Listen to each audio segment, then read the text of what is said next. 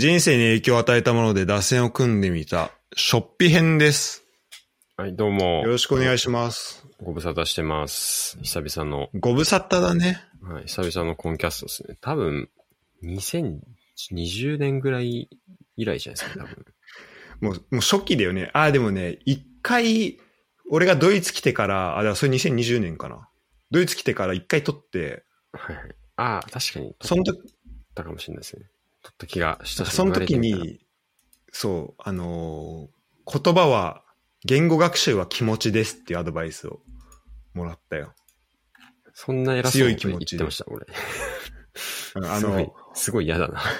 恥ずかしい。シャープ100、シャープ108ですね。俺の英語になれろっていうタイトルついてるんで。ああ、それは、そうですね。それはそうだと思います。自分でもいつもそう思って喋ってます。そう いう話だね。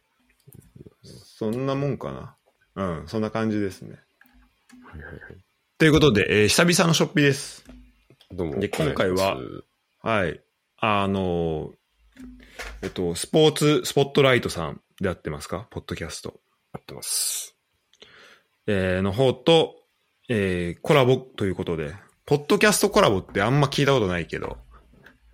えーちょっとやらせてもらってるので、これ、で僕もね、そっちの方出させてもらって、ちょっと二人で、なんか、俺のことを喋らせてもらったので、そっちも聞いてもらえればなと思います。ちょっとリンク貼っとくので。はい、お願いします。で、えっ、と、ちょっと簡単にそっちの紹介まずしてもらっていい？その、スポーツスポットライト。はい。えっと、まあ、もともと2010 20年ぐらいですかね。なんか、あの、スポライブってアプリ内で、まあ、スポーツアナリストをもっと知ってもらおうみたいなの配信みたいなのをちょっとや、スポーツアナリストスポットライトって形でやってたんですけど、まあ、はまあ、まあ、端的に言うとそこがもう全然振るわないのと、あの、なんか、これほぼ話してるだけで、これラジオだから、これ、もう音声配信でいいんじゃねっていう意見がいろんなとこから来たので、じゃあ、あ、確かに映像でやってたよね。そうなんですよ。うん映像配信してて、でも喋るだけで、特にやっぱチームの中になると、中の話になるとスライドとか簡単に見せれないので、そういうのも込み込みで話してるだけになってたところがあり、で、うん音声配信でいいんじゃないって話を受けたので、まあそれをやろうと。で、そのタイミングでちょうど一緒にこう、それを立ち上げからやってる NEC レッドロケッツに前いたアナリストの藤原くんっていう、東大卒からスポーツアナリストになった人がいるんですけど、その人がこう、うんアナリストの現場離れて、まあビジネスに戻るっていうところで、まあ完全にポッドキャストにするんですけど、アナリストだけじゃなくて、なんかスポーツのビジネス界とか、ビジネスマン含めのこう裏側にちょっと焦点当てるような番組とか音声配信をちょっとしていこうって話になりまして、えっと、うんまあ今年の頭ぐらいからちょっとリニューアルしてやっているっていう、去年の終わりかぐらいからリニューアルしてやってるって感じですね。初回は高林さんだっけ？はい、そうです。初回はスポーツコードっていう、今有名な分析ソフトを売ってるハドル社の、えー高林さんですね。うん。で、高林さんもね、このポッドキャスト出てもらってっていう部分もあるんだけど、えっと、でもその後アナリストの人も出てって感じだよね。はい、そんな感じです。えっと、浦和レッズの、一番最初に出てもらったあのアナリストの人は、えっと、浦和レッズの、えーテクニカルスタッフっていう名前なのかな。まあ、いわゆるパフォーマンスアナリスト的なところをやっている、まあ、森谷さんっていう方に出ていただいて、で、えっと、まあ、まあ、まあ、これから、まあ配信日これちょっと多分前後するかもしれないんですけど、えっと、その次の回は、えっと、藤原くんと、あと、トヨタのバスケ、女子バスケ部で、えートヨタ暴食の女子バスケ部でアナリストやってる福田さんっていう方がビジネス側の仕事もされてるので、まあ、スポーツチームのビジネスサイド2人の対談みたいなうんものをちょっと配信してますね。うん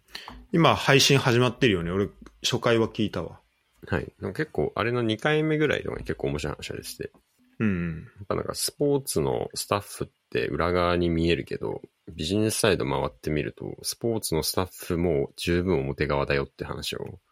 藤原くんがしてて、まあそういうところも含めて、ちょっとビジネス界隈の人、あの、今いろんなちょっとチームに、あの、ポッドキャスト出演依頼してるんですけど、ここからはもう少し、まあ、あの、ビジネスサイドの人、あの、広報とかマーケとか営業みたいな人たちの話をいろいろ聞けたら、あの、面白いかなと思っていろいろやってます。なるほど。じゃあちょっと楽しみに、そっちも楽しみにしてますし、あの、それ含めて、あのね、聞いてもら、これ聞いてる人にも聞いてもらえればなっていうふうに思ってます。お願いします。聞いてください。ちょっとまだ全然はい。リスナーがいないんで、お便りもお待ちしてます。お便り来ない。お便りが全然来ない。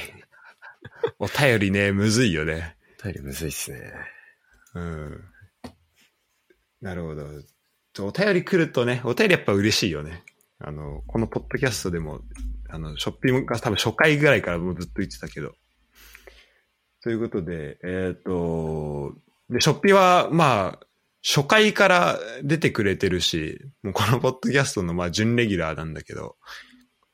えー、多分これ聞いてる人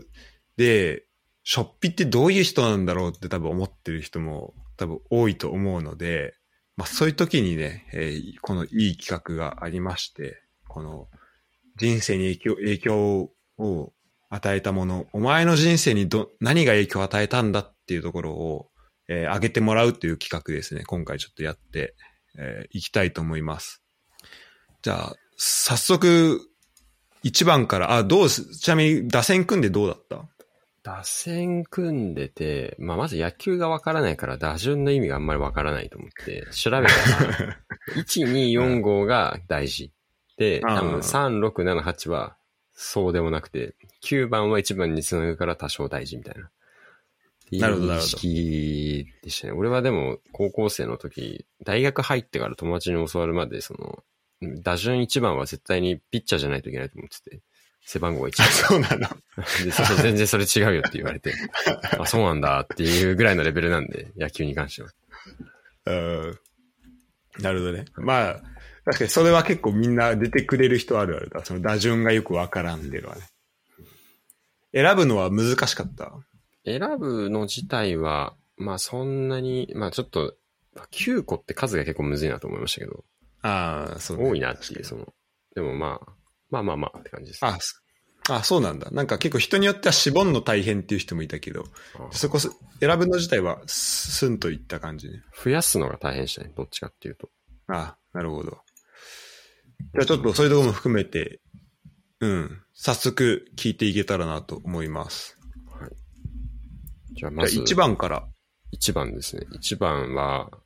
人生に影響を与えたもので打線を組んでみました名物企画私たちは変わってないよねっていう話毎回するよ。大丈夫だよねって大丈夫じゃないんだけど。見返したりとかねそういう気持ちが別に芽生えたのが学校時代頑張りたいだね。若干変化球なもん。どうにかこうにかしてみたいな人多いと思う。2番はね、3番はね、は6番1番は、こいつですね。あーえアンサーかな。本当の神様はあんまり出てこないけどね。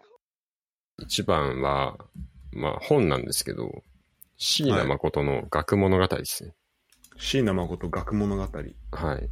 僕の多分影響1個目ですかね。もともと、これ、どんどん自分語りをしていっていい感じなんですかね。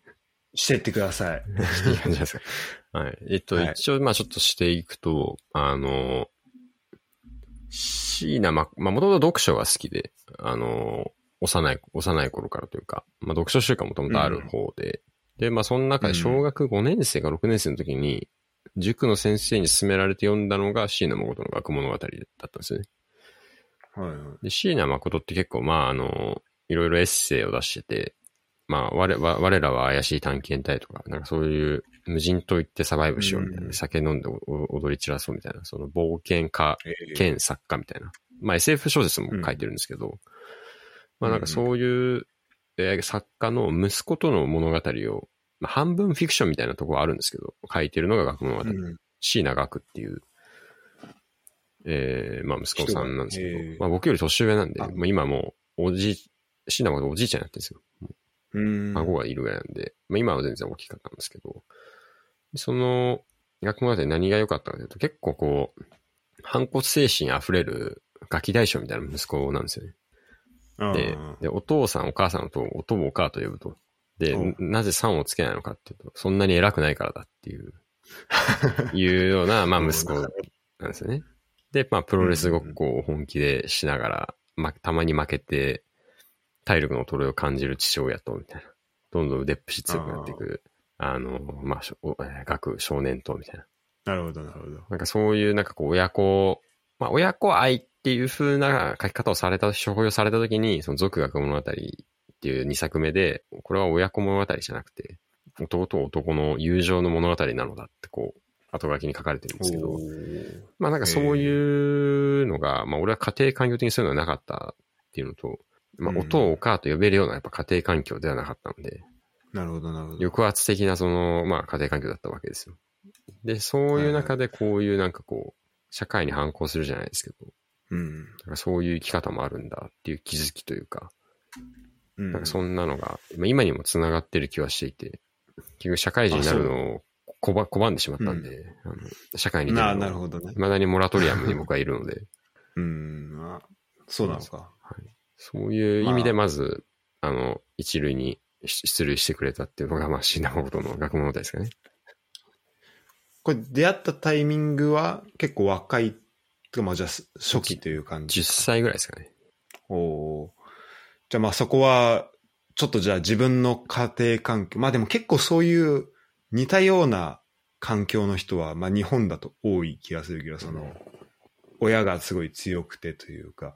あると思うけど、まあそことじゃあちょっと対比もありながら、ちょっといろいろ感じる、感じながらこう、その10歳以降いろいろ考えてきたっていうところかな。そんな感じですね。やっぱ親と腕、なんかその、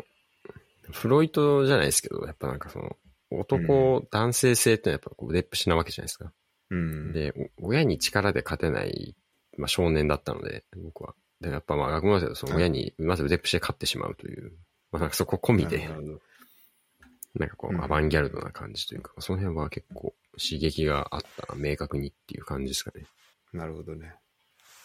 それは、今も生きていると。考え方的なところなのかな。そうですね、考え的なところもありますし、まあだからそこは2番につながってくるんですけど。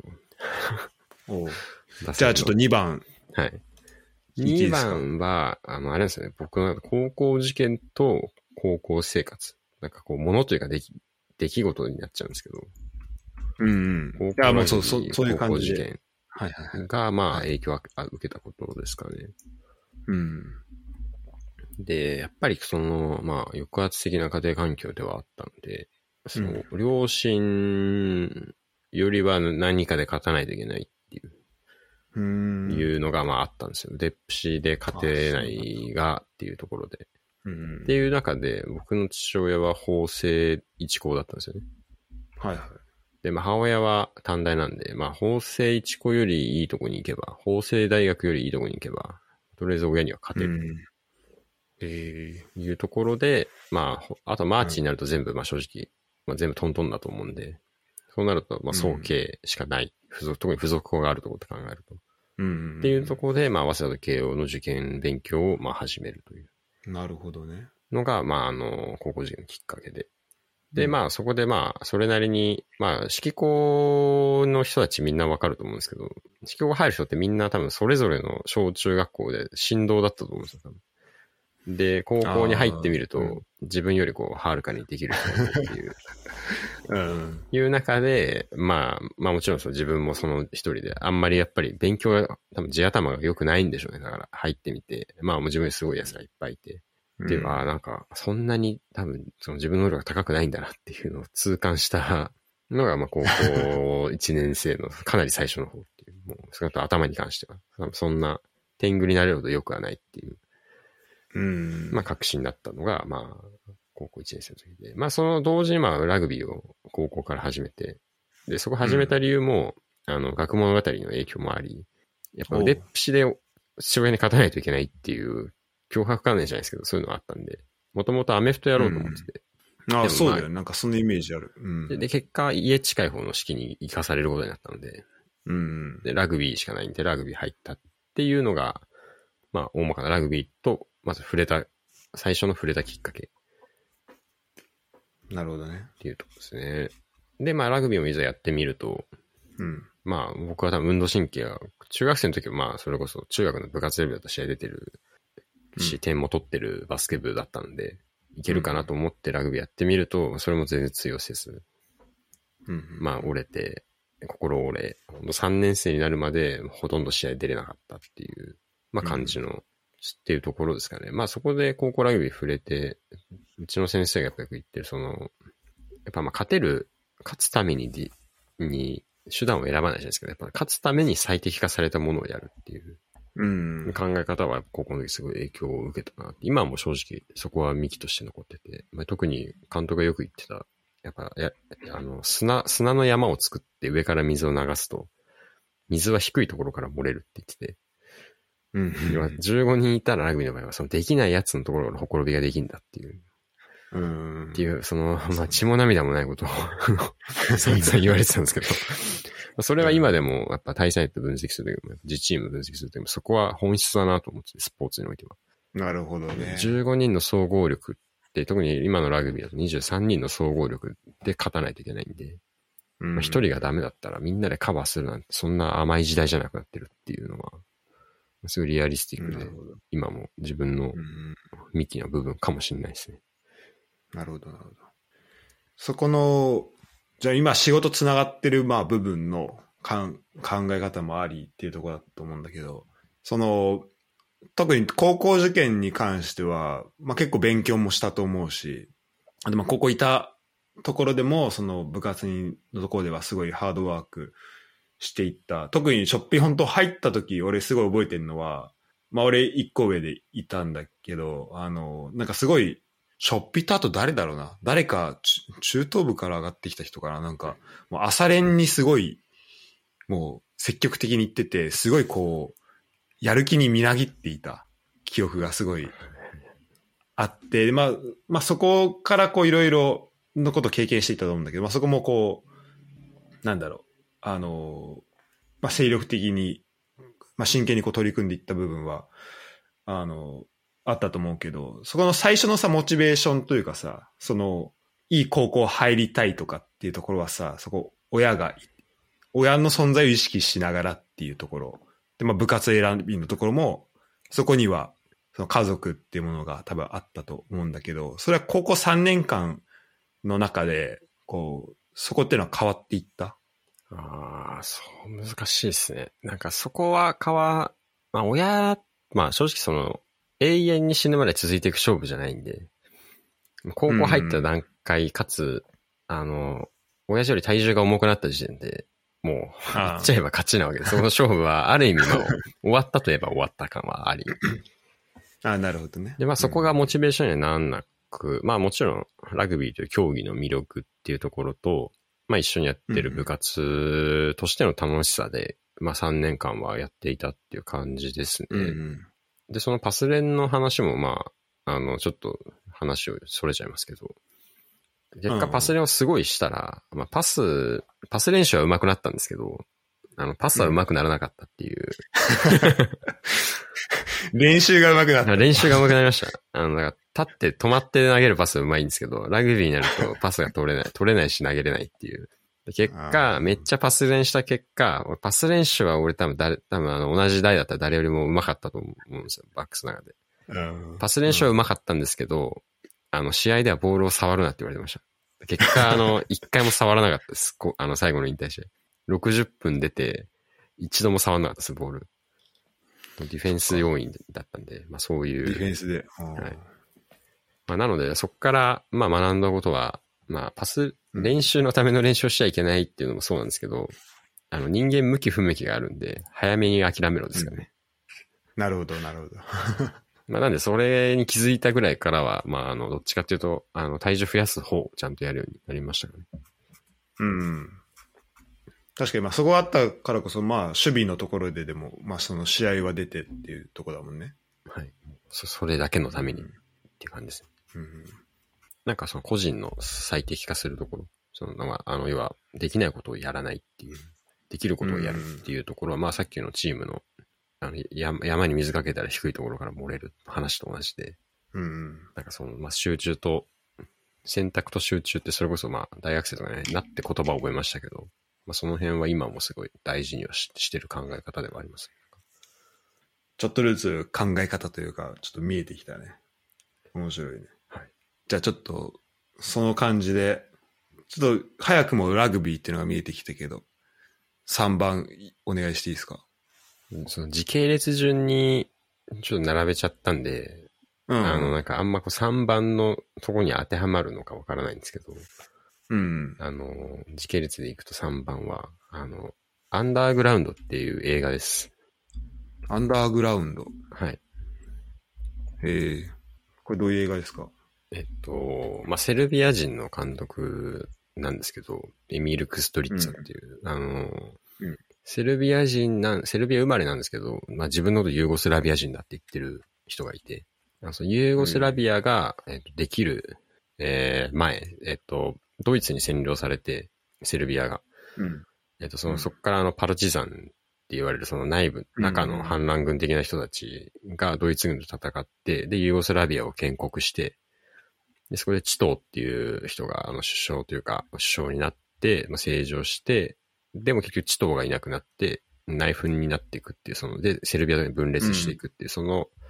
ユーゴスラビアとか、あの、バルカン半島の50年の歴史を3時間の映画に収める、え、まあ、超大作なんですけど、えまあでも悲しい歴史なんですけど、それは悲し、うん。悲しいかっていうと悲しくはなくて、とにかく、はいあのーなんかブラスバンドが常にこう音楽を鳴らし続けてるっていう結構こう、気違いなテンションでこうずっとやり続ける、そういう3時間ですよね。うんで、これはあの、高校の授業の時に、あの、僕の好きな国語の先生がいて、で、うんその先生がおすすめしてたんで、してた映画で、ちょうど調べたら渋谷で、あの、たまたまそのリバイバル上映やってたんですよ。それを見に行って、なんかし映画ってこういう映画があるんだっていうのは衝撃を受けて、そこからまあ映画にのめり込んでいくっていう感じであすよ、ね。そこはきっかけなのそれまでも結構見てるイメージというか、見てんのかなと思ってたけど、そういうわけではないんだ。えっと、いわゆるそのショーシャンクの空にとか、ななんていうか、大衆映画じゃないですけど、大衆映画的なものはうん、中3から高校生に入るまで春休みに見始めたんですけど、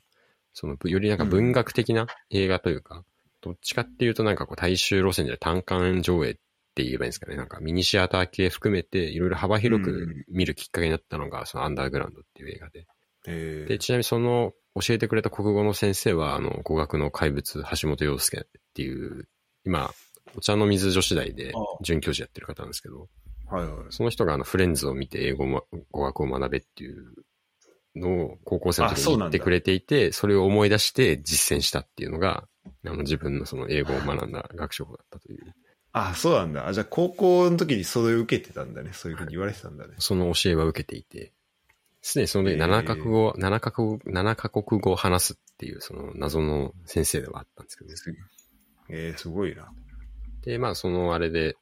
まあ今も、あの、2年に1回、その、当時のクラスメイトと橋本さんと僕の3人での飲み、飲み会をするんですけど、あ、そうなの？仲いいんだ。2年 ,2 年に1回だけ、特に何を話すわけでもなく、飲み会を未だにしてはいるんですけど、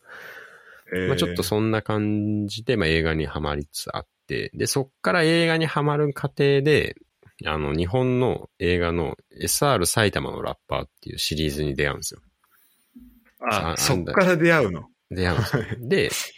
うんさその3作目の SR 埼玉のラッパーロードサイドの逃亡者っていうのが、まあ、めちゃくちゃいい映画で、うんうん。で、それを見てヒップホップにハマるようになりました。だからそのアンダーグラウンドの映画きっかけで SR 埼玉のラッパーに行って、で、あのー最初にヒップホップにハマるようになったという、そこで繋がっていくのね。繋がっていくんですよ。で、さらに繋げると、あの、SR 埼玉のヒップホップすハマり始めます。で、まあ、音源聞きます。で、あと、フリースタイルバトル、フリースタイルダンジョンがやる前ぐらいですよ、それも。やる前ぐらいから、えーまあ、フリースタイルバトルにハマり始めて、で、現場行って、UMB の東京センターに行ってて、で、その時に、あの、ハーフタイムパーティーみたいなあれ、まあ、ハーフタイムライブみたいなのがあるんですよ。なんかベスト16ぐらいで1回ライブ、30分のライブ挟むんですけど、その時やってたのが、クリーピーナッツだったんですよ。マジで？はい。だから、本当に、もう狭いちっちゃい箱で、クリーピーナッツがまだ、合法的トビ方のススメって曲を、まあ出した出してないぐらいの時期に、えー、でもそんぐらいなんだ。うんそうなんですよ。で、その時に、まあ、クリーピーのライブをあ、まあ、生で見て、で、DJ 松永のルーティンとか生で見て、で、そこからクリーピーナッツ面白いなってなってたっていう。なんかまあ、それ、それはもう大学になってるんですけど、うんうん。そっから、歴すごいな、それは。はい。そっからクリーピーナッツはこう、まあ、まあこの、古参、古参ぶるつもりはないんですけど、まあ、子さんぶってんのか。子さんぶってるんですけど、結構やそういう意味で、ていいっしょ。クリーピーナッツはめちゃくちゃ思い入れがあるっていう。いや、そりゃそうだね。でまだバイトしてたぐらいの時期のクリーピーナッツです。ええそれやっぱ覚えてる？そのどんな感じ？その今とあんま変わってないの？そのクリーピーナッツって当時。えっと、すごい知ったかすると、うん。その後に僕 DJ 松永を2回見てるんですよ。おう2回見てるんですけど、今はなんかもう、あの、オーラが違います。なんか、あ、そうなんだ売れた人ってか芸能人だなっていうオーラが今はすごいしてる。あ、芸能人にな。ええあ、そうなんだで。当時は、そのなんか、普通のお兄ちゃんだけど、ひなんか、やっぱクリーピーナッツだけめちゃくちゃライブ上手かったんですよ。ううんん。なんかすげえライブ数やってんだろうなって思ったっていうのがまあ印象ですかね。なんかそれ以上はもう何とも言えないですけど。ああ、でもそこで初めて見たけど違いがわかるぐらいの感じではあったんだ。いやこんな感じです。で、そこでクリーピーナッツを好きになり始めるのが、まあ後に今のライフワークになってるラジオを聞くことにつながっていくんですけど。なるほど。あそこから さらに繋がっていくわけね。そうなんですよ。で、それはまだちょっとあの、先のお話です。あ、あわかりました。じゃあ3番はアンダーグラウンドということで、すごいね、このはい、つ連鎖していきましたね。はい。と、4番、4番、4番に入っちゃっていいですかね。